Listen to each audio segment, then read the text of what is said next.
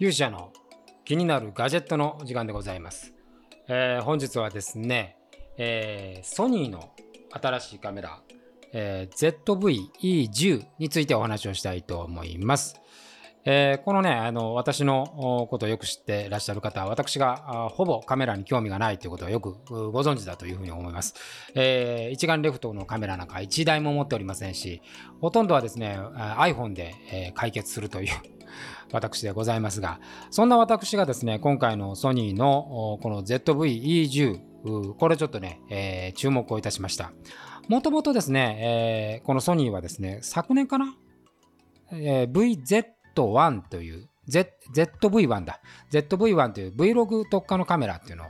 を出していたんです。えー、これも当時結構いろんな YouTuber の方がね、えー、取り上げて話題になりましたけれども、まあ、動画に特化したあ、まあ、一眼のカメラということで、えー、出てきたわけでございますけど、これの後継機でございます。発売がですね、2021年9月17日なんで、まあちょっと先ではあるんですけども、この一番大きな特徴がですね、センサーサイズが APS-C になったということと、あとレンズ交換ができるようになったと。これも結構レンズ交換できるって結構大きいですね。前回の ZV-1 は、あもういわゆるレンズがつひっついてるものだったので、まあ、レンズ交換できなかったんですけれども今回のこの ZV-E10 の方はですね、えー、レンズが交換できるとこれなかなかいいなと。で基本スペックは有効画素数2420万画素、えー、CMOS センサーということで、まあ、私あんまりこのあのカメラのことよくわからないんで、ここから書いてることあまり理解してないんですが、動画に関してはですね、えっ、ー、と、4K の 30p が撮れるってことです。まあ、iPhone だと 4K60p まで撮れるんで、まあ、こ、この点においてはですね、まだ iPhone の方が優れてる。まあ、もちろんあの、なんですかね、えっ、ー、と、ボケ感とか出せたり、こう、レンズが変わるんで、それはまあ、カメラの能力としてははるかにこちらの方が上だと思うんですけども、まあ単純に動画の撮れるもので言うと 4K の 30p まで。私だいたい 4K24 で撮るんで、まあ、4K30p なら十分かなというふうに、えー、思います。で、えー、様々ですね、あの、この動画に特化したパターンのいい点というかね、えー、背景ボケボタンみたいなのがあるということで、まあ、これもなんかあのカメラ音痴の人にとってはですね、こうボタンを押したらボケるっていうのはとてもいいかなというふうに思います。あと、静止画動画の切り替えボタン、S&Q 切り替えボタンっていうのがある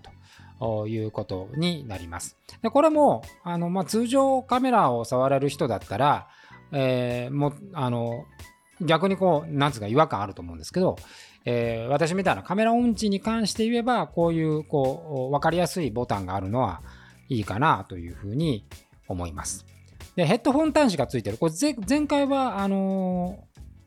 ー、右側に集中してたってことかな？ちょっとよくわかりませんけども、ヘッドホン端子がついたということになりました。えー、まあ、ヘッドホンしながらね、やれるっていうのは、これ動画を撮る上では非常に重要なポイントで、えー、ございます。で、カラーもですね、ブラック、ブラックのカラー、ブラックカラーがあるということですね。だからなんか、こう、もともとその、えー、ソニーの、ソニーさんのね、あのメイン機種でいる、あアルファシリーズなんかとよく似たあ絵面になっているということで、えー、ございます。で、なんかグリップとかもね、すごく握りやすくなったよというようなことが考えて、えー、られているというようなところで、え、ございます。で、まあ、やっぱポイント的には、その動画を撮るってことが前提なんで、まあ、あんまりこうカメカメラの静止画で使うような、なんか複雑なというか、我々こう、もう触らない人からしたら難しいなっていうものがだいぶこう削除されているというようなことが特徴だということで、えー、ございます。まあ、こういう形でで、あと手ぶれ補正がね、結構強いというふうに書いてますね。これもとても良い感じだというふうに思います。で、えー、ちょっとね、この資料の中で一つこうわからないのは、えっ、ー、と、バッテリーですね。やっぱりこう、私がこうなんか一眼レフのカメラあんまり持たないっていうか、興味がそそられないのは、バッテリー持ちが悪いんで、バッテリーを大量に持ち歩かなきゃいけないっていうのがちょっと難点かなという形で、特にまあ外の撮影なんかになるとね、こう、端子をつな、あの、そのまま電源をつなげばをつなげられないっていうのがあるんで、まあ、家の中でねこう Vlog 撮るぐらいならこうもう完全に、えー、電源確保した状態でねやればいいんですけど、まあ、外撮りになるとバッテリーが必要なんでその辺がちょっと気になるなという感じ。あとですね、えー、やっぱその動画のこう読み込んだものの変換というものが、まあ、どんな感じになるのかっていうのがちょっとよくわかんないなっていうのがあります。でこの辺がね解決してると結構金額がね結構お手頃なんですよね。えっ、ー、と今の今発表されている価格が、えー、本体価格が7万8000円前後。レンズがついたレンズキットの場合が8万9000円とか10万切りなんですよね。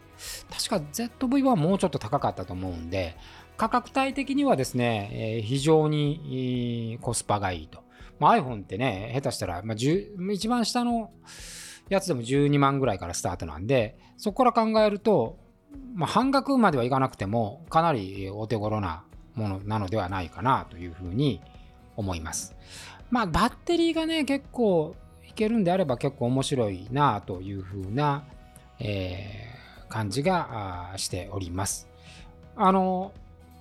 結構ソニーの α シリーズってね、あの、やっぱこう、動画撮る人はすごくいいっていう感じで、これでね、アナモルフィックレンズが使えるとちょっと心が動くなっていう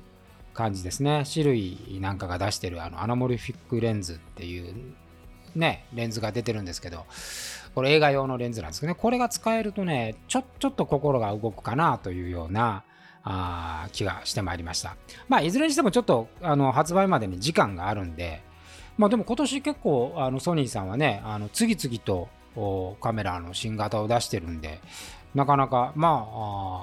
あ、激しい展開だなと。まあ、結構、あの割とこう YouTube やる人も増えてきたんで、まあ、やっぱここに市場があるってことですね。この前のシリーズを出してすぐに後継機を出すっていうことは、やっぱ市場がそこそこやっぱ大きくなってるのかなという気がいたします。まあ、あのこれまあ発売間際になったらまたね、えっ、ー、と、いろいろ動画なんか曲がってくるんで、そこでまたちょっとチェックしたいなというふうに思いますけれども、まあ最近、あんまりね、あの、Vlog 的なものを撮らないんで、まあ、私はどっちかというとこういう、あの、ポッドキャストの方がいいなと思ってるんで、えー、ま、買うかって言われたらちょっとどうだろうって思うんですけど、もしこの SIRUI のアナモルフィックレンズが使えるんであれば、ちょっと興味が一気に湧くかなと。いうような気がしております。まあ、いずれにしてもね、あの前回ご紹介したあの、アンドロイドとの合体シリーズみたいな、あの、際物ではないんで、まあ、ソニーさんなんで、まあ、非常にあの、クオリティの高い製品だと思いますし、あの、金額的にもね、コスパがすごくいいんで、まあ、めちゃくちゃ売れるんじゃないかなという、えー、予感がしております。ということで、えー、今日はですね、えー、ガジェットということで Vlog 特化の新しいソニーの ZV-E10 っていうものについてちょっと触れてまいりました。まあ、次回のこのシリーズね、またちょっとマニアックなあの世界に突入したいなというふうに思いますんで、えー、ぜひ次回も聞いていただければと思います。それでは勇者の気になるガジェットの時間でございました。また次回お会いしましょう。さようなら。